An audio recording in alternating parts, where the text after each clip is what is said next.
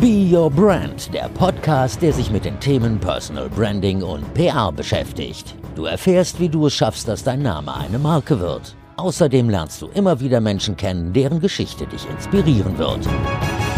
Schön, dass du dabei bist bei dieser neuen Podcast-Folge von Be Your Brand. Und heute gibt es ganz viel Input, doppelten Personal Branding Input quasi.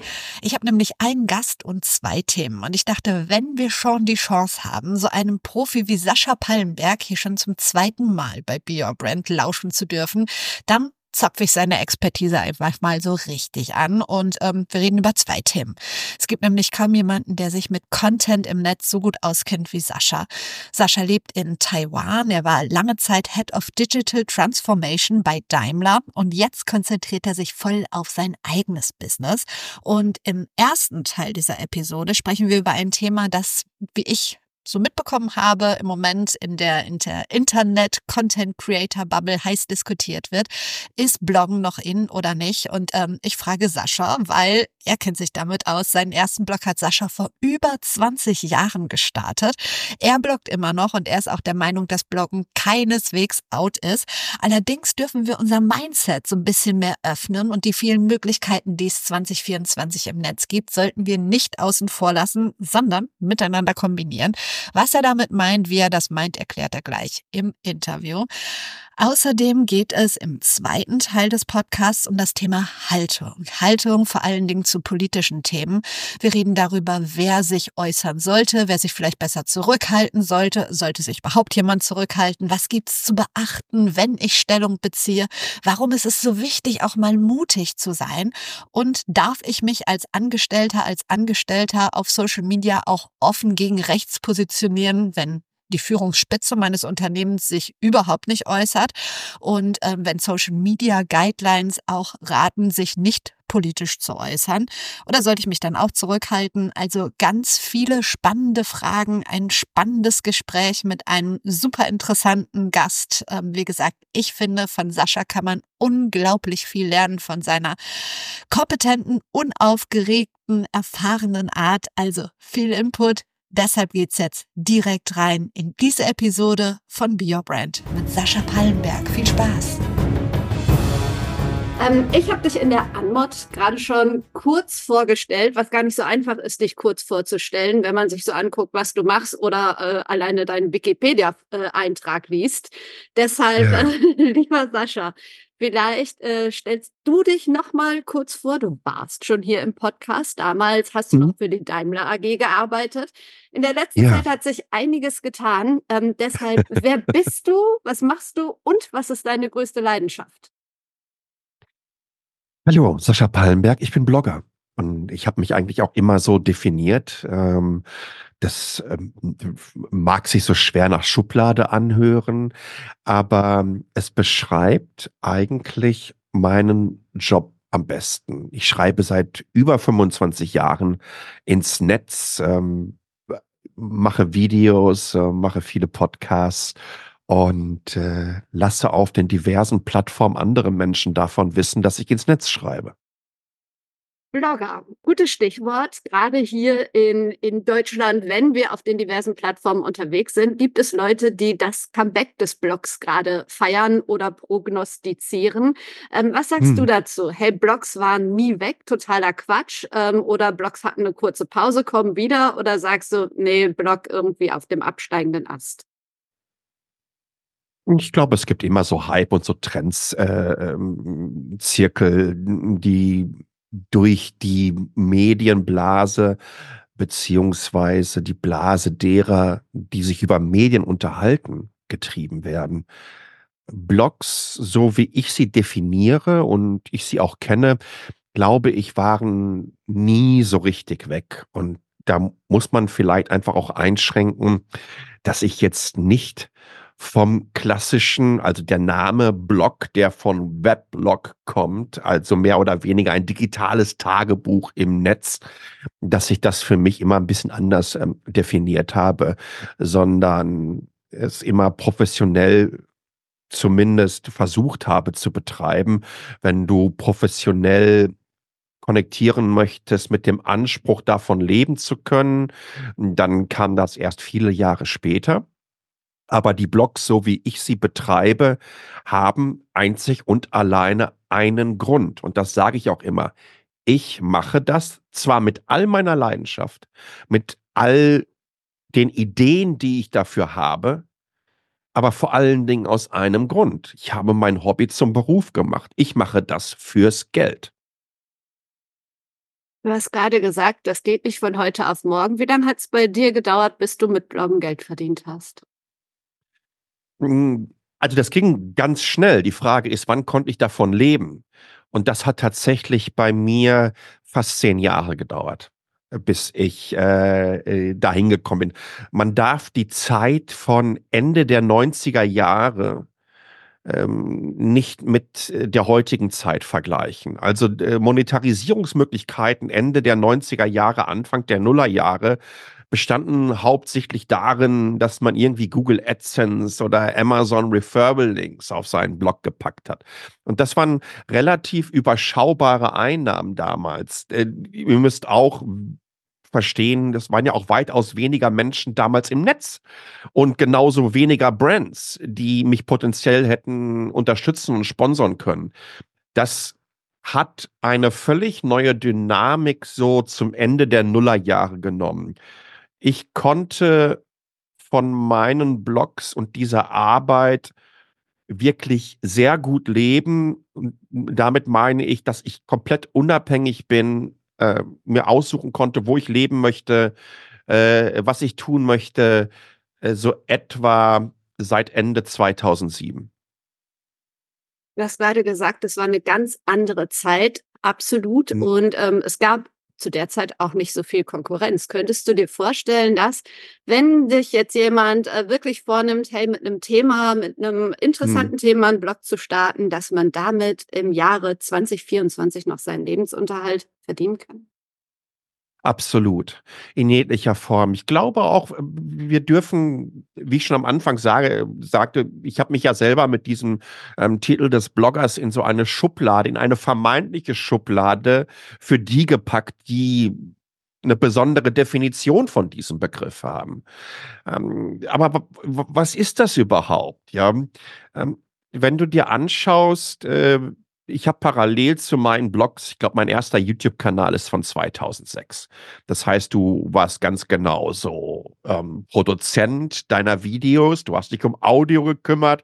Ich habe mich damals darum gekümmert, dass ich irgendwo einen Webserver hatte, dass ich den, das Design meiner Webseite gemacht habe, dass ich also im Grunde genommen die Website-Entwicklung gemacht habe, dass ich die ähm, SEO gemacht habe. Also alles eigentlich in so einer Personalunion. Und wenn du das über so viele Jahre machst, das hilft dir natürlich wahnsinnig. A, weißt du, wie es funktioniert? Oder sagen wir mal so, du hast ein, ein, entsprechendes Grundwissen und kannst dich mit den Menschen sehr, sehr gut austauschen, die nichts anderes machen, weil natürlich hat sich auch die Website-Entwicklung, hat sich SEO, hat sich die Art und Weise, wie diverse Social-Media-Algorithmen funktionieren, weiterentwickelt. Und ich kann auf keinen Fall für mich beanspruchen, dass ich in all diesen Themen der absolute Experte bin. Überhaupt nicht. Ich glaube, ich kann die Sprache gut sprechen und ich kann mich sehr, sehr schnell einarbeiten und kann mit diesen Menschen reden, die das hauptberuflich machen. Und das war für mich auch immer ähm, ganz, ganz wichtig. Hol dir die Leute rein, die etwas ganz besonders kennen, die Spezialisten in ihrem Bereich sind, von denen du weiterhin lernen kannst. Und wenn du das heute machen möchtest, dann denke ich, dass äh, äh, es nicht anfängt oder aufhört damit, dass du dir irgendwie eine, eine WordPress-Seite ins äh, Netz hineinlegst oder darauf anfängst ähm, ähm, zu bloggen oder dass du dir sagst, hey, ich mache das gleiche vielleicht auf LinkedIn. Warum denn nicht? Du kannst ja auch auf LinkedIn Artikel veröffentlichen oder du kannst auf LinkedIn einen Newsletter machen. Letztendlich könnten wir tatsächlich sagen, dass LinkedIn in einer gewissen Art und Weise von seinen Features und Funktionsumfang durchaus eine Blogging-Plattform auch sein kann. Insbesondere du hast direkt den Distributionskanal, äh, wo Menschen subscriben können, angehängt. Das hast du ja bei dem dem klassischen Blog, was du auf WordPress aufmachst, nicht. Wenn wir also aus diesen sehr starren Blickwinkeln des Bloggens herauskommen, dann entwickeln sich, glaube ich, völlig neue Möglichkeiten und Ideen dafür, wie ich selber für mich Blogging definieren kann, nämlich ins Netz zu schreiben. Und ich glaube, vielleicht nutzen wir genau nur dieses, diese Definition, weil das öffnet so viele Türen zusätzlich. Und ähm, wie ich es dann umsetze und distributiere. Für mich ist ganz, ganz wichtig, äh, im März äh, 2022 der Newsletter dazu gekommen, die Art und Weise, dass ich mich ähm, wirklich voll auf Podcast äh, konzentriere, obwohl ich auch schon vor 20 Jahren Podcasts gemacht habe. Also wenn du das ein bisschen offener siehst und offener herangehst, dann verschwimmen die Grenzen, weil das, was ich jetzt mache mit Metacheles, ähm, das ist, ich habe das auf der auf der Campix im Juni oder ich glaube im Juni 2022 zum allerersten Mal vorgestellt und habe ähm, tatsächlich einen Ausschnitt, der für mich immer noch inspirierendsten Keynote, weil ich schreibe über Tech. Und äh, so sehr ich Kritiker von dieser Company war, aber genauso ich User davon bin, ähm, den Launch des iPhones im Januar 2007, den schaue ich mir einmal im Jahr an. Und ich habe ihn bestimmt schon 30, 40 Mal gesehen. Also gucke ich ihn mehr als einmal im Jahr. Und es gibt eine ganz besondere Passage. Das ist diese klassische One More Thing Passage von Steve Jobs, ähm, wo er erzählt, ein Telefon, ein iPod und ein Internet-Device, ein Mobile Internet-Device. Da fängt er ja von vorne an. Ein Telefon, ein iPod und ein Mobile Internet Device. Das sind keine drei verschiedenen Geräte. Das ist ein Gerät und das nennen wir iPhone. Und ich habe das so ge äh, gesagt, dass es eigentlich mit dem Format, was ich jetzt gemacht habe, ein Blog, ein Newsletter, ein Podcast, ohne mich in irgendeiner Art und Weise ins Fahrwasser eines Steve Jobs begeben zu wollen, ähm, habe ich gesagt, ähm, ich habe diesen Ansatz ähnlich äh, geführt. Als ich diesen Newsletter gestartet habe, also ich habe Vorarbeit geleistet über Monate, wie ich das machen möchte, das Format. Wie werde ich es ausspielen? Und auf einmal hast du Newsletter, du hast aber genauso deinen Blog, wo Leute drauf surfen können. Und der Podcast distributiert auch die zusätzlichen Inhalte von beiden. Und so ist es zusammengekommen. Sorry, dass ich so ein großes Fass aufmache, um dieses Thema Blogging ähm, zu beschreiben. Aber ich äh, äh wollte euch damit sagen, dass wenn ihr nicht zu starr denkt und nicht so in so Schubladen denkt und euch in Förmchen hineinpressen lasst, sondern einfach nur versteht, dass es letztendlich euch eine Stimme gibt, egal auf welchem Kanal, dann seid ihr auch nicht so eingeengt bei dieser Wahl. Und ja, ihr könnt auch heute noch, wenn ihr die richtige Nische äh, findet und anfangt, euch in dem Thema, über das ihr schreibt, so fortzubilden, dass ihr wirklich, und das meine ich wirklich so, dass ihr auf einem Panel von Expertinnen und Experten, die so etwas hauptberuflich machen, vielleicht sogar schon studiert haben, vielleicht sogar ihren Doktor darin haben, wenn ihr auf so einem Panel nicht untergeht, dann glaube ich, dass ihr durchaus damit Erfolg haben könnt.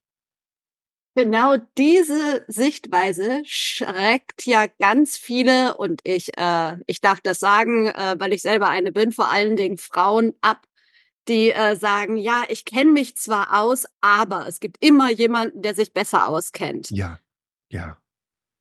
Ab, also ganz, ganz wichtig. Keine Angst davor haben, in die Öffentlichkeit zu gehen. Wenn ihr im digitalen erstmal kommuniziert, dann habt ihr ja einen gewissen Schutzschild zwischen euch und der Audience da draußen. Und das ist vor allen Dingen ein temporärer. Ja, das heißt, zwischen der Interaktion, die ihr mit denselbigen betreibt, habt ihr auch noch immer eine ganze Menge Luft, falls zum Beispiel Fragen aufkommen und falls auch irgendwie Perspektiven aufkommen, die ihr so zuvor noch nicht betrachtet habt, euch genau in dem Moment um selbige zu kümmern, euch einzulesen, euch fortzubilden. Und während solchen Interaktionen, glaube ich, kann man wahnsinnig viel lernen. Ich gebe euch mal ein, ein, wunderbares Beispiel. Als ich angefangen habe, bei Tech zu äh, bloggen, und als ich zum allerersten Mal dann von Firmen, weiß ich nicht wie, wie Intel oder AMD irgendwohin eingeladen wurde. Und wir sitzen da auf einem Roundtable und vorne ähm, sitzen zwei Senior Vice Presidents of Engineering. Und ähm, die erklären äh, der versammelten Journalie äh, die neuesten, die neueste Architektur ihrer neuesten Chip-Generation. Und dann wird es aufgemacht für QA und die stellen Fragen und dann fangen halt die ersten an. Warum habt ihr da so viel L2-Cache drin? Ähm, wie sieht das mit der Bandbreite von dem Bus aus und was, was ich nicht alles? Und dann habe ich natürlich auch die, obwohl ich ein, ein gewisses Grundverständnis dafür hatte, aber als ich dann gemerkt habe, wie viele meiner Kolleginnen und Kollegen wirklich unfassbar tief in der Materie äh, drin gehockt haben und ich an der Oberfläche gekratzt habe, habe ich gesagt, das wird dir nie wieder im Leben passieren, dass du in so eine Situation kommst, die hauen mit Begriffen rechts und links um sich herum. Du startest nach Hause, du wirst dir alles reinziehen, was du in irgendeiner Art und Weise an White Papers und so weiter finden kannst. Und das habe ich dann gemacht. Und beim nächsten Mal bin ich wieder hingefahren und dann konnte ich Fragen stellen. Und ich ich glaube, so müsst ihr das sehen. Habt keine Angst davor, aber bitte, bitte, bitte, kniet euch rein, weil natürlich, du hast es gerade äh, ja gesagt, äh, Verena, wenn jemand kommt und ihr diese Angst davor habt, dass es immer jemand gibt mit etwas mehr Wissen oder tiefer äh, drinsteckt im Wissen, aber äh, äh seid oder seht zu, dass ihr zumindest den Status erreichen könnt, dass ihr nicht untergeht und dass ihr Fragen stellen könnt. Fragen stellen ist überhaupt kein Problem. Aber bei aller Liebe, wenn mir irgendjemand sagt, dass es keine dummen Fragen gibt, nein, verdammt nochmal, es gibt unfassbar dumme Fragen. Ja, und versucht die einfach zu vermeiden. Seid so im Thema drin, dass ihr interessante Fragen stellt, dass ihr übrigens auch ehrliche Fragen stellt. Es ist überhaupt kein Problem zu sagen, weißt du was, das habe ich überhaupt nicht verstanden. Damit habe ich mich überhaupt noch nicht beschäftigt. Kannst du mir das ein bisschen genauer erklären? Wisst ihr, was ihr in dem Moment macht? Ihr stellt eine Frage und ihr seid so offen und ehrlich dem anderen gegenüber, wie es 99 Prozent der anderen nicht tun werden, die nämlich Angst davor haben, ähm, zu sagen, hey, da bin ich noch nicht so weit, das habe ich noch nicht verstanden. Und das kommt immer. Ich habe es noch nie erlebt, dass entweder, wenn ich so eine Frage gestellt habe, dass die abgewiesen wurde oder dass ich eine schroffe Antwort bekommen habe. Immer im Gegenteil. Ich habe sehr nette, sehr unterstützende Antworten bekommen. Und davor solltet ihr keine Angst haben. Sehr schön, sehr motivierend. Auch was du vorher ge äh, gesagt hast, dieses starre in Schubladen denken, dass wir da rauskommen sollten. Ich habe so ein bisschen überlegt, dieses gerade dieses starre in Schubladen denken und oh Gott, was könnte passieren und so ist ja, wird zumindest gesagt, so typisch deutsch. Du lebst seit langer Zeit in Taiwan. Ist es da anders? Hilft es dir, dort zu leben, um dieses Mindset irgendwie, dieses offene ähm, zu haben oder hat es damit gar nichts zu tun? Ich glaube nicht, dass das äh, was damit zu tun hat. Das ist eine völlig andere Mentalität hier. Ähm, es ist eine sehr, eine, eine sehr freundliche Mentalität. Menschen sind un unfassbar nett und freundlich. Und das hilft mir ganz ehrlich, weil ich tatsächlich ein extrem emotionaler Mensch bin. Und äh, äh, Menschen, die, und ich, ich, ich, ich sage das jetzt mal ähm, wirklich so, excuse my French, Arschlöcher sind, die triggern mich einfach auch sehr, sehr schnell. Und ich lasse mich schnell dann dazu hinreißen, denen zu sagen, was ich von ihnen halte. Und das möchte ich ja nicht. Man möchte sich ja nicht mit Menschen umgeben, die mit ihren Bad Vibes dich in eine Stimmungslage hineinversetzen, in der du selber dich unwohl fühlst, in der du nicht sein möchtest. Du möchtest dich ja mit Menschen umgeben, die dich inspirieren, von denen du lernen kannst, die nett zu dir sind, die dich anlachen. Dann, weil was passiert denn, wenn dich Menschen anlachen? Du lachst zurück und auf einmal gibt es schon einen kleinen, schönen Kick durch den gesamten Körper, weil du einfach ein bisschen gelacht hast und die entsprechenden chemischen Reaktionen ausgelöst werden und du besser drauf bist in dem Moment. So einfach ist das. Und ich glaube, das hilft mir sehr hier. Ich glaube, dass wir, ohne das jetzt auch wieder pauschalisieren zu wollen, dass das etwas ist, was wir in Deutschland äh, verlernt haben, äh, zu großen Teilen, dass wir zu wenig ähm, Menschen auch mal Hallo sagen, guten Tag sagen. Das ist für mich der Klassiker. Guckt euch mal Filme, und das hört sich jetzt an wie Opa erzählt vom Krieg. Guckt euch mal Filme aus den 50er Jahren an. Als die Männer immer noch so mit Hüten und so langen äh, Mänteln rumgelaufen sind, ja. Und dann auf der Straße hoben die immer so den Hut äh, äh leicht an und haben äh, guten Tag zu den Frauen gesagt. Ich finde das so unfassbar schön, wenn ich so alte Filme sehe und, und, und, und, und diesen, dieses respektvolle Miteinander erlebe. Ähm, das heißt doch nicht irgendwie etwas, sondern das ist ähm, eine ganz normale Form, ja, der Re Respektbekundung. Ich habe hab drei Jahre in den USA gelebt. Ähm, das erste Jahr ähm, in Cohasset, das war südlich von Boston.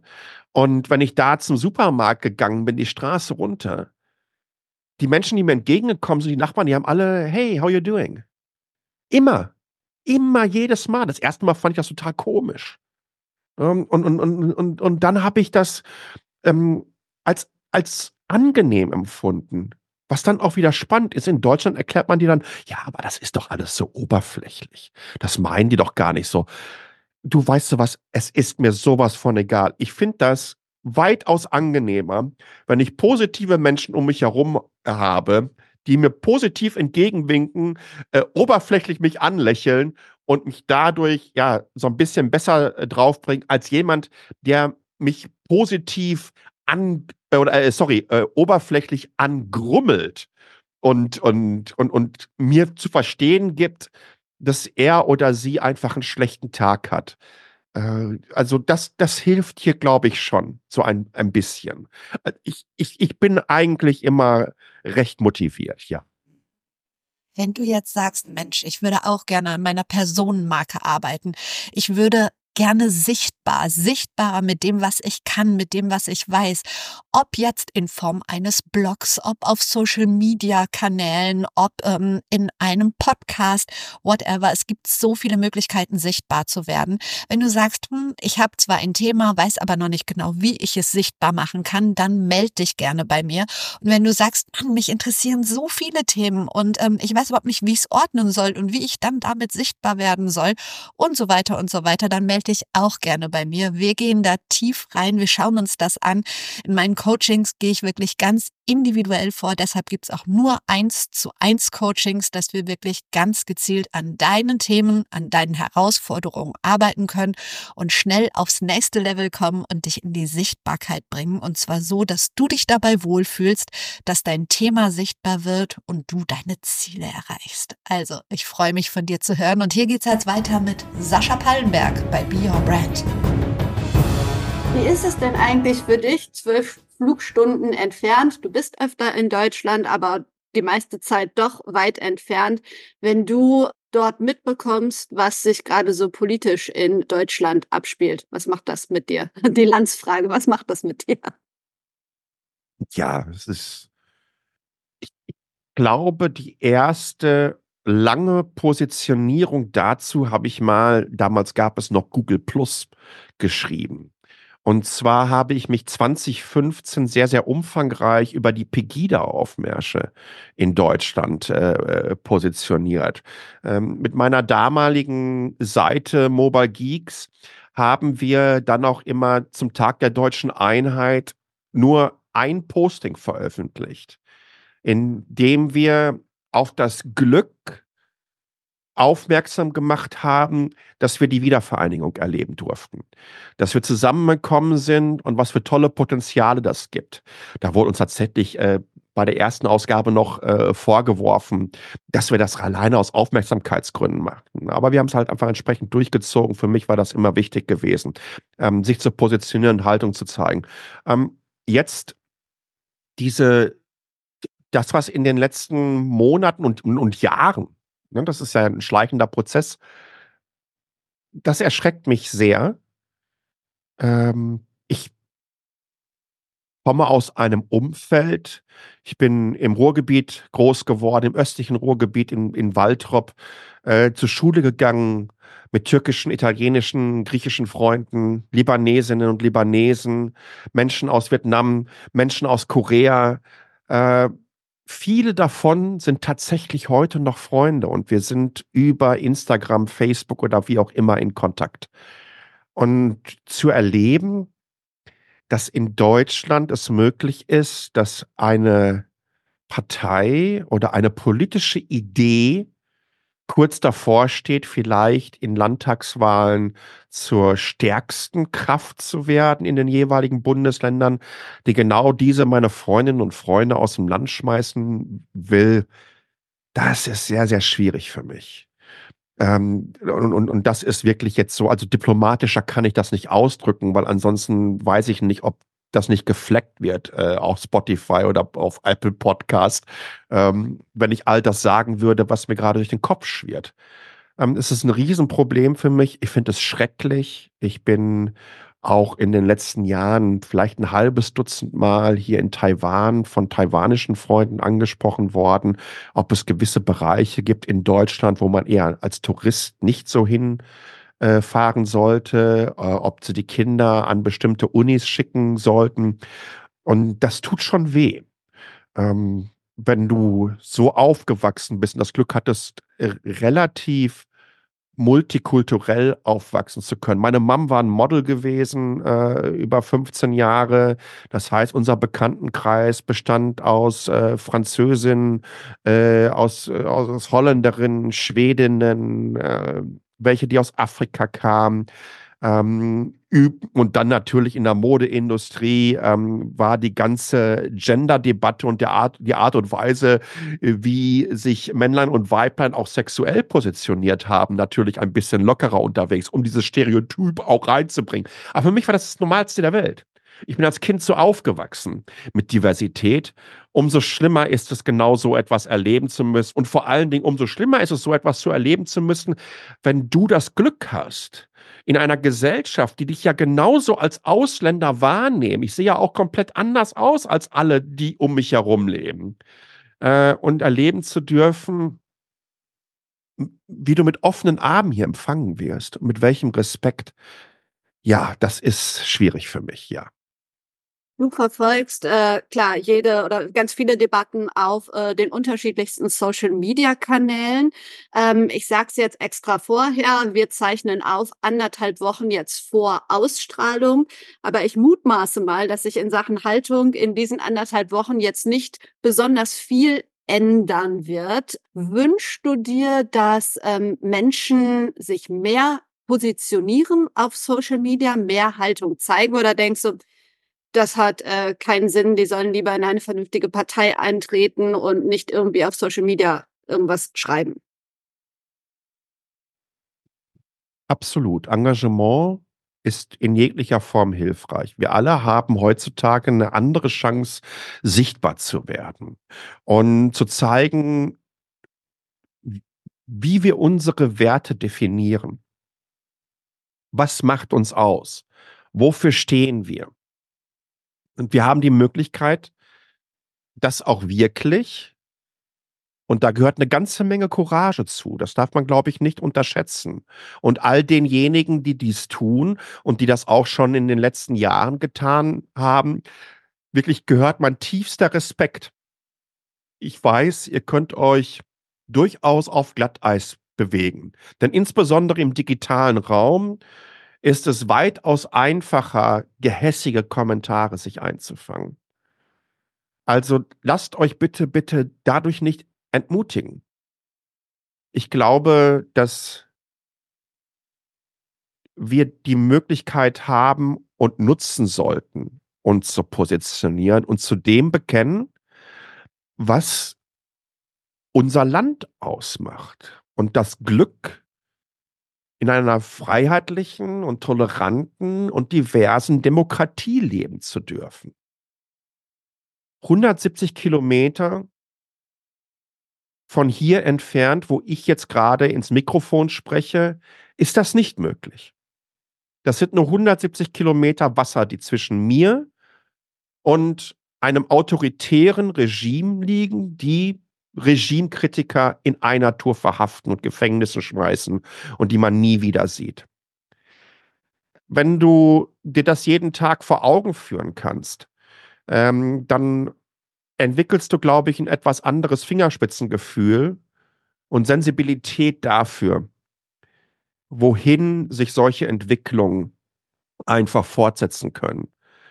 Umso wichtiger ist es, dass wir sichtbar sind, dass wir sagen, hey, passt auf, ich stehe hier für ein, ich stehe mit beiden Füßen fest auf dem Boden der Demokratie und ich stehe vor allen Dingen für diese Freiheit und für diese Toleranz innerhalb unserer Gesellschaft ein.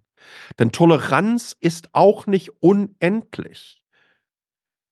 Nicht tolerant gegenüber den Intoleranten zu sein, ist eine der wichtigsten Möglichkeiten, solchen Entwicklungen auch Einhalt zu gebieten und zu sagen, ey, das funktioniert nicht.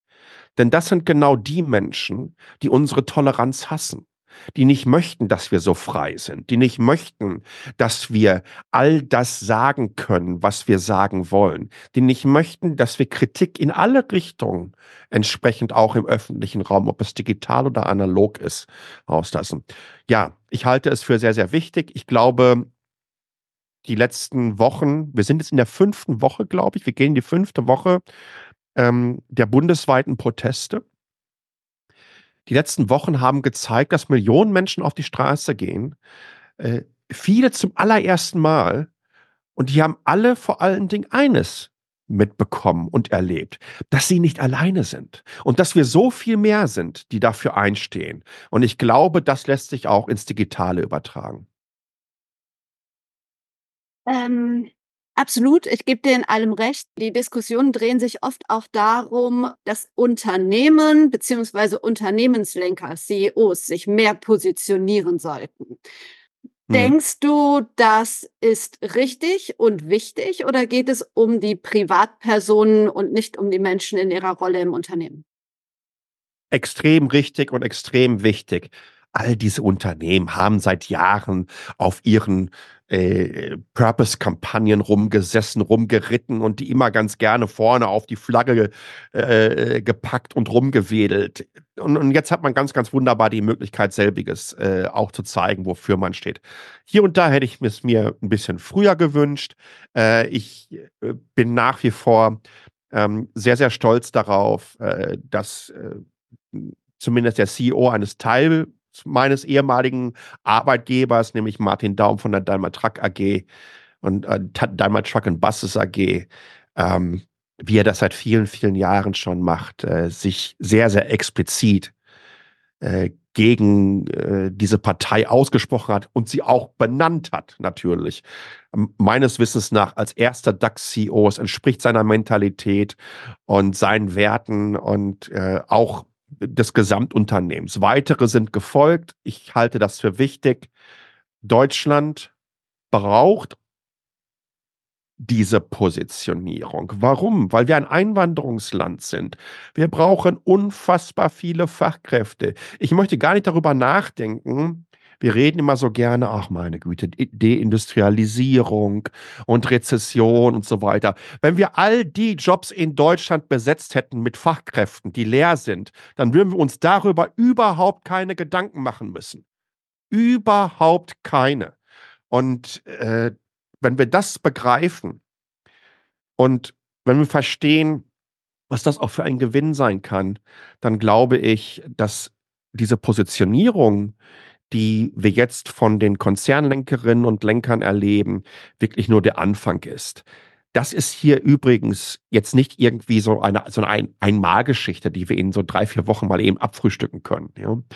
Äh, wir sind jetzt hier gerade losgelaufen auf einen Ultra, Ultra, Ultra-Marathon.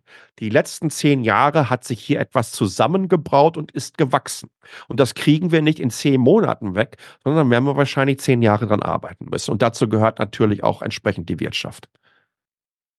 Denkst du, dass also als ähm, Freiberufler, Selbstständige ist es nochmal was anderes als Angestellte, Angestellter in einem Unternehmen mit einer ganz klaren Meinung? Ja. gegen rechts, ähm, aber ja. die obere Führung äußert sich nicht.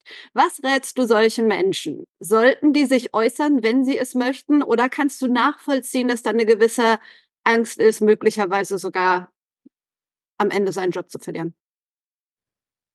Hm. Ich glaube, dass kein Unternehmen in Deutschland es sich leisten kann, das, also eine, eine Angestellte oder einen Angestellten herauszuwerfen, wenn dieser auf LinkedIn posten würde. Ich stehe äh, äh, fest auf dem Boden des Grundgesetzes, äh, setze mich für Vielfalt in diesem Land ein und gegen diejenigen, die genau selbige bedrohen. Also, also, dann hat das Unternehmen wahrscheinlich noch nie im Leben einen Shitstorm erlebt. Das wäre auch wirklich was völlig Neues. Ähm, ich, ich, ich rate euch dazu, ähm, das zu tun mit Fingerspitzengefühl. Ähm, achtet vielleicht manchmal zwei oder dreimal darauf, was ihr schreibt, wie ihr schreibt, greift nicht persönlich an, äh, mäßigt euch in der Wortwahl, seid klar, aber bestimmt in der Sprache und dann wird euch im Gegenteil ich glaube einfach, dass euch sehr, sehr viel Zuspruch zuteil werden wird innerhalb des Unternehmens, genauso wie Branchen, Industrieübergreifend. Habt keine Angst davor. Ja, es werden sicherlich auch hier und da welche dabei sein, die meistens mit irgendwie nicht unter Vollnamen und mit ohne Profilfoto ähm, meinen, euch da irgendwie noch einen blöden Kommentar reinzudrücken. Aber seht das als Anerkennung an. Ja, zeigt denen, dass ihr keine Angst davor habt. Und das müsst ihr nämlich nicht haben. Je mehr das tun, umso mehr entwickelt sich auch das Gemeinschaftsgefühl, dieses Wir, was wir brauchen. Ich glaube, dass das, was wir uns so über Jahre gewünscht haben, aus der berühmten ähm, aus der berühmten ähm, Rede des damaligen Bundespräsidenten Herzogs, der mal gesagt hat, es muss wieder ein Ruck durch Deutschland gehen. Dieser, diesen Ruck haben wir gerade. Dieser Ruck, der, der geht wirklich durch alle Bevölkerungsgruppen durch und das schafft so ein Wir. Und dieses Wir ist sehr stark und dieses Wir hat auch viel Energie und dieses Wir kann auch sehr emotional und sehr positiv aufladen. Und wenn ihr euch gegenseitig unterstützt, dass dieses Wir klar wird nach draußen, dann müsst ihr auch keine Angst haben. Gleichzeitig gibt es ja die äh, Social Media Guidelines in vielen Unternehmen und äh, oftmals steht dort ja, dass sich die Leute nicht politisch oder religiös in irgendeiner Art und Weise auf Social Media äußern sollten. Rätst du in diesem Fall, das einfach mal zu übergehen oder muss ich mich hm. da erst frei fragen? Wie sollte ich vorgehen? Ich, ich, ich, ich würde wirklich auf mein, mein letztes Statement äh, verweisen. Ich kann mir nicht vorstellen, dass irgendein HRler dann ankommt und sagt, hör mal, was ist denn da los gewesen? Du hast ja mal deinen Vertrag gelesen, äh, durchgelesen, Präambel, weiß ich nicht, Paragraph 7, Präambel 7a 74, das Kleingedruckte, was nur schlecht für die Augen ist. Ähm, nein, nein, nein, nein, nein, nein. Äh, Oft ist es ja auch so, dass bereits innerhalb der Unternehmen entsprechende Kommunikationsstrategien diesbezüglich losgetreten wurden. Viele engagieren sich zum Beispiel bei den diversen Pride Days, Christopher Street Days etc., was wir haben weltweit, Diversity Days, äh, ähm, äh, Women in Tech, äh, Frauen in klassischen Ingenieursberufen und so weiter und so fort. Also äh, schaut doch einfach mal, rum, was es bei euch im Unternehmen gibt. Vielleicht schaut ihr, was gibt es bei euch in der Branche? Ja, was machen denn die großen Branchenverbände diesbezüglich? Könnt ihr euch irgendwo da einbringen? Könnt ihr mit mehreren zusammen etwas äh, lostreten im positivsten Sinne? Aber wenn ihr klar in der Sprache seid, niemanden verletzt und euch einfach freut, dass nun so eine Bewegung für Demokratie das muss man sich ja mal vorstellen. Niemand kann dagegen sein, dass Menschen für Toleranz, für Freiheit und Demokratie auf die Straße gehen. Das ist unfassbar. Sollte es da ein Problem mit dem Unternehmen geben, dann müssen wir uns einfach eher fragen, inwiefern es ein Problem mit unserem Grundgesetz hat. Ich habe letzte Woche, glaube ich, auf Spiegel Online, ich muss gestehen, ich habe es gerade, ähm, ist mir gerade eingefallen, ich habe es nicht nochmal nachgelesen, äh, deshalb aus dem Kopf gelesen, dass es eine Supermarktkette, die es deutschlandweit auf jeden Fall gibt, ähm, ein Standort im Osten hat eine Kampagne gemacht äh, für mehrere Läden gegen Nazis. Also, dass sie nicht möchten, dass Nazis dort einkaufen. Ganz mutig sind sie damit rausgegangen und dann haben sie das Ganze zurückgezogen, weil sie gemerkt haben, dass es viel weniger Kunden werden. Hast du das mitbekommen? Und ja, äh, ja was, was hast du gedacht, als du das mitbekommen hast? In Köln gibt es so eine Initiative unter Kneipiers. Die sagen kein Kölsch für Nazis. Glaubt ihr wirklich, dass ein Kölscher Wirt sagen wird, nee, das nehme ich jetzt wieder runter, weil ihr so ein paar Verwirrte sich mit dem Begriff Nazis offenbar identifizieren können. Ich, ich habe, also ich hab, bin da auch sprachlos. Das, ich bin absolut sprachlos. Weißt du was? Es ist wohlfeil und einfach, sich hinzustellen, ich bin dagegen das, ich bin für dieses und jenes und dann bei dem kleinsten Pusteblumenwind einzuknicken und zu sagen, nee, jetzt mache ich es wieder als rückwärts, ich habe das überhaupt nicht so gemeint. Wie heuchlerisch ist das denn? Hast du erst die große PR-Kampagne fahren in Richtung, ich positioniere mich, jetzt die nächste große PR-Kampagne fahren, ich entschuldige mich dafür, kommt bitte alle wieder zurück. Also, das ist so rückgratlos und beschämend. Ich gebe mal ein Beispiel. Ähm, ich habe meinen mein Metacheles Newsletter über die Plattform Substack äh, herausgebracht.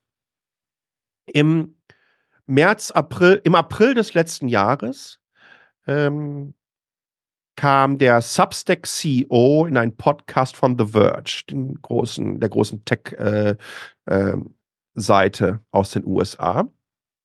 Und da ging es darum, wie Content-Moderation läuft und welche Regeln sie einsetzen. Ich versuche das jetzt mal einigermaßen äh, als Gedächtnisprotokoll wiederzugeben. Ähm, Nilay Patel, der Chefredakteur von The Verge, hat den Substack CEO gefragt. Also ähm, würdest du sagen, dass Postings wie alle Menschen mit brauner Haut, alle dunkelhäutigen Menschen müssen raus. Bei euch auf der Plattform funktionieren können. Und darauf hat er nicht geantwortet und hat sich drei oder viermal rausgeredet bei dieser gesamten Geschichte. Und äh, dass das überhaupt nicht das Thema sein könnte und darüber möchte er sich nicht unterhalten und ist explizit zwei, dreimal nachgefragt worden. Da habe ich zum ersten Mal im letzten April sehr, sehr tief schlucken müssen. Da hatte ich ein Problem mit. Das hat sich dann so ein bisschen hocheskaliert über die nächsten Monate. Ähm, ich weiß nicht, wie viele tausende Autorinnen und Autoren auf Substack schreiben, aber auch welche mit sehr, sehr viel Reichweite. Und das meine ich mit 150, 200.000 Abonnenten. Und die sehr, sehr viel Geld damit auch verdienen. Äh, weil wenn man eine, ein, ein Bezahlabo auf Substack abschließt, dann bekommt auch Substack davon, ich glaube, 10% oder so nehmen sie. So, und dann eskalierte das bis hin zu einem offenen Brief. Äh, da wurde dann äh, gesagt, ähm, Substackers against Nazis. Und die haben darauf hingewiesen, dass basierend auf einer Recherche in äh, The Atlantic, äh, wo herausgefunden wurde, dass Newsletters, die von Neonazis, von Faschistinnen betrieben wurde, auf Substack Geld verdienen, monetarisiert werden und damit Substack mitverdienen kann. Die darauf hingewiesen haben und gesagt haben, Freunde, bitte schmeißt die raus und wir wollen hier eine Antwort von euch haben. Es hat dann einige Wochen gedauert, äh, dann kamen wieder die Führungskräfte von Substack ran und die haben gesagt, ich, äh, also äh, wir wissen, dass das vielleicht nicht die Antwort ist, die ihr hören wollt, aber wir glauben nicht, dass das Problem dadurch gelöst wird, indem die kein Geld mehr verdienen können. Und dann habe ich natürlich ein, wirklich ein richtiges Problem damit gehabt. Ähm, ich habe Substack verlassen vor drei Wochen und Substack, um das zur Erklärung mitzugeben, hat im Jahr etwa 1000 neue Abonnentinnen für meinen Newsletter generiert. Das ist eine extrem wichtige Plattform. Es gibt für Newsletter in dieser Form, wie ich es auch vorhin beschrieben habe, nichts Vergleichbares, nicht ansatzweise etwas Vergleichbares dort. Aber es gab hier, es gab hier keine zwei Meinungen. Haltung ist nicht verhandelbar. Integrität ist nicht verhandelbar. Und ich glaube, das ist der große Unterschied im Vergleich zu diesem Supermarktbetreiber. Äh, mir wäre das tatsächlich nicht passiert. Keine Chance. Du kannst nicht sagen, ähm, wenn die Sonne scheint, bin ich dafür und wenn dann auf einmal der Regen runterkommt, äh, dann bin ich einfach, äh, oder der Gegenwind kommt, dann ändere ich meine Meinung entsprechend schnell. Vor allen Dingen nicht, wenn es darum geht, sich gegen die Menschen zu positionieren, die all das, was wir zuvor schon besprochen haben, alles andere als mögen. Und das ist nicht einfach. Ich weiß das nicht einfach. Vor allen Dingen, wenn es existenziell ist, wenn es an deinen Geldbeutel geht. Und das geht an meinen Geldbeutel. Ja, ich muss mir jetzt hier ganz andere Dinge überlegen, wie ich meinen Podcast, äh, wie ich meinen Newsletter distributiere. Jetzt habe ich natürlich das Glück gehabt, dass ich schon eine entsprechende Reichweite aufgebaut habe und nicht komplett da ins Bodenlose falle. Aber dennoch, ich muss hier jeden Tag jetzt nochmal die Extrameile gehen. Aber es gibt keine andere Möglichkeit für mich. Und ich glaube, das ist der Moment, wo du merkst, Idealismus ist nicht immer einfach, aber ich schlafe jeden Abend oder jede Nacht mit einem ruhigen Gewissen. Und ich bezweifle, dass das dieser Supermarktbesitzer macht. Wow. Krasses Statement, großartig. Haltung ist nicht verhandelbar, finde ich super. Ähm, wir lassen uns ja gerne inspirieren. Also das, was du gesagt hast, ist schon mal mega inspirierend. Hast du noch ein, zwei Leute, die dir einfallen auf Social Media, die wirklich Haltung zeigen, von denen ich und die Hörerinnen und Hörer sich so ein bisschen anstecken lassen können? Das ist immer so schwierig, ne? wenn du, äh, wenn du so ad hoc danach gefragt wirst, weil das hört sich dann auch immer so ein bisschen so nach einem Ranking an. Und dann denkst du dir im Nachhinein, wow, habe ich vielleicht noch irgendwie jemanden vergessen? Habe ich irgendwie jemanden ausgelassen oder müsste ich nicht noch irgendwie jemanden nennen? Und, und da habe ich dann halt immer so ein bisschen Angst vor. Äh, ich finde es wirklich toll, wie das Team bei Korrektiv in den letzten Wochen und Monaten aufgetreten ist, äh, wie sie auch nochmal ihre Position im Netz tagtäglich, wirklich tagtäglich verteidigen und dafür einstehen. Und da muss ich ganz klar ähm, die Jeanette Gusko, das Co-CEO von Korrektiv, ähm, nennen, die das auf ein Netzwerk, nämlich LinkedIn, trägt, das jetzt nicht unbedingt als, als, als, großes äh, journalistisches Medium oder Distributionskanal bekannt ist. Aber wie sie da kontinuierlich Flagge zeigt, das beeindruckt. Ähm, das hat mich wirklich in den letzten Wochen nicht nur inspiriert, sondern zum Teil tatsächlich ja, berührt. Wirklich berührt. Ich glaube, das ist dass das Schönste, was man haben kann, dass der Einsatz von anderen Menschen ähm, dich persönlich berührt. Inspirieren und motivieren lassen können wir uns von so vielen Dingen. Wenn es dich auch noch, wenn es dich nicht nur intellektuell, sondern auch noch emotional packt, ähm, dann ist das ganz, ganz, ganz wunderbar. Den zweiten, den ich äh, nennen möchte, und das ist mir dann tatsächlich erst gerade äh, begegnet. Äh, und zwar nach der Markus-Lanz-Sendung vom 6. Februar. Da war unter anderem von der AfD Tino Czopalla eingeladen, aber auch der Wirtschaftsminister von Schleswig-Holstein, das ist der Klaus Ruhe-Marzen. Äh, Deutschstehende, den Deutscher, ich, ich weiß gar nicht, wie die Konstellation da genau ist, der vor 30 Jahren nach Deutschland gekommen ist, der äh, zuvor Bürgermeister von Rostock war und äh, jetzt halt Wirtschaftsminister von Schleswig-Holstein der tatsächlich hier, ich glaube, auf meinem LinkedIn-Posting habe ich äh, geschrieben, ich glaube, dass dieser Mensch auch während einer Achterbahnfahrt meditieren kann. Diese Ruhe, die er ausgestrahlt hat, dieses nach vorne schauen, rational, pragmatisch nach Lösungen suchen, Vision aufzeigen, Hoffnung geben, lösungsorientiert in eine Diskussion und nicht dagegen sein.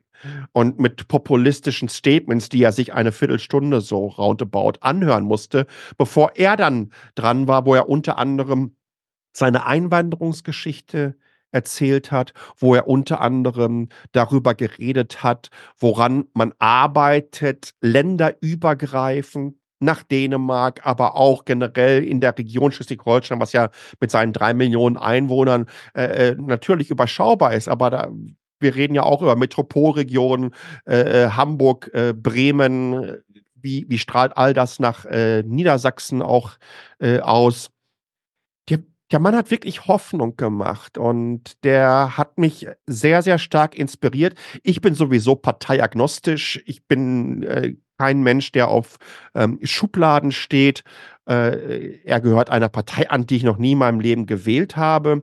Aber ich mag es, wenn wir Partei und ja, positionsübergreifend, auch die Art und Weise, wie wir unser Leben oder unseren Lebensweg definieren, den Respekt vor den anderen nicht verlieren und gemeinsam daran arbeiten, dass wir alle zusammen eine bessere Zukunft haben. Und das hat dieser Mensch ausgestrahlt in mit seiner ja, sehr gelassenen dänischen Mentalität, wenn ich das noch so sagen darf, nachdem er ja schon seit über 30 Jahren oder äh, länger in Deutschland äh, wahrscheinlich äh, gelebt hat bisher als in Dänemark.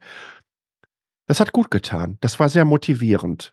Und ich glaube, wir brauchen mehr davon und mehr Sichtbarkeit von, von solchen wunderbaren Menschen sehr schöne Beispiele. Ich habe nur noch eine allerletzte Frage. Die anderen Schlussfragen hast du mir schon mal beantwortet. Ähm, und ich habe den Talk von vor langer Zeit auch nochmal in den Show Notes verlinkt, zusammen mit all deinen anderen Aktivitäten, die du so hast, die du so machst. Ähm, aber eine Frage, eine Bitte habe ich noch. Aufgrund deines riesigen Netzwerks, gibt es jemanden, den du mir empfehlen kannst, mit dem ich über das Thema Sichtbarkeit, Personal Branding einmal sprechen könnte für Be Your Brand? Ich würde mich freuen, wenn Be Your Brand genau dahin geht äh, und, und, und, und mit den Menschen spricht, die dafür sorgen, dass die Führungskräfte und die Unternehmerinnen und Unternehmen, die verantwortlich sind zum Teil für Zehntausende, wenn nicht sogar Hunderttausende Mitarbeiterinnen und Mitarbeiter, wenn man sich mal mit denen darüber unterhält, äh, wie die sich positionieren, wie die als Marke auftauchen. Und ich glaube, dass wir gerade bei uns in den DAX-Unternehmen da eine ganze Menge ja, spannenden Diskussionsstoff haben. Ne? Zum einen, dass äh, die Vorstände Potenzial nach oben haben in Bezug auf Diversität. Bisher mit relativ wenigen Frauen. Wir haben ja nur eine, eine Vorständin, äh, das eine Frau ist. Ähm, und äh, aber ansonsten, wie Sie sich persönlich als Marke sehen. Sind Sie überhaupt eine Marke? Vielleicht müssen wir auch so ein bisschen äh, äh davon weg und einfach sagen, wie der Marcel Reif das so ganz, ganz wunderbar gesagt hat im äh, Bundestag ähm, Mensch sein und weniger Brand. Sehr schön. Wunderbares Schlusswort. Vielen Dank, vielen Dank für deine Zeit und ähm, ich wünsche dir alles Gute und ja, wer weiß, vielleicht in ein paar Jahren unser dritter Talk hier bei Beyond Brand. darüber würde ich mich wirklich sehr, sehr freuen. Vielen Dank, Verena. Das war schon wieder mit Be Your Brand. Ich hoffe, die Episode hat dir gefallen. Ich habe einige Links zu Sascha, zu dem, was er macht, auch zur Episode, die es vor langer, langer Zeit bei Be Your Brand mit ihm schon mal gab, äh, in den Show Notes verlinkt. Außerdem gibt's in den Show Notes den Link zum kostenlosen Personal Branding Handbuch. Das kannst du dir gerne runterladen. Dann wirst du auch direkt Teil des Personal Branding Newsletters, den es alle zwei Wochen gibt, mit Input zum Aufbau deiner Personenmarke. Ansonsten würde ich mich natürlich freuen, wenn du den Podcast bewertest, falls er dir gefallen hat. Ich würde mich über fünf Sterne unglaublich freuen. Und ähm, wenn du jetzt sagst, Mensch, ich will auch gerne an meiner Personenmarke arbeiten, ich würde auch gerne sichtbarer mit meinem Thema oder möchte erstmal mein Thema definieren, möchte da so ein bisschen Struktur reinbringen. Oder ich habe so viele Social-Media-Kanäle, aber ein Teil liegt brach und ich weiß nicht, wie ich es wieder auf Vordermann bringen soll, was wichtig ist und was nicht. All diese Fragen behandle ich super gerne mit dir in einem 1 zu 1 Personal Branding Coaching. Melde dich einfach mal, dann könnten wir unverbindlich sprechen und ich kann dir sagen, wie ich arbeite, wie ich dich aufs nächste Level bringen kann und vielleicht starten wir dann mit einem 1 zu 1 Coaching. Ich wünsche dir jetzt noch einen schönen Tag. Wir hören uns wieder am Donnerstag. Bis dahin, trau dich rauszugehen. Ich glaube an dich.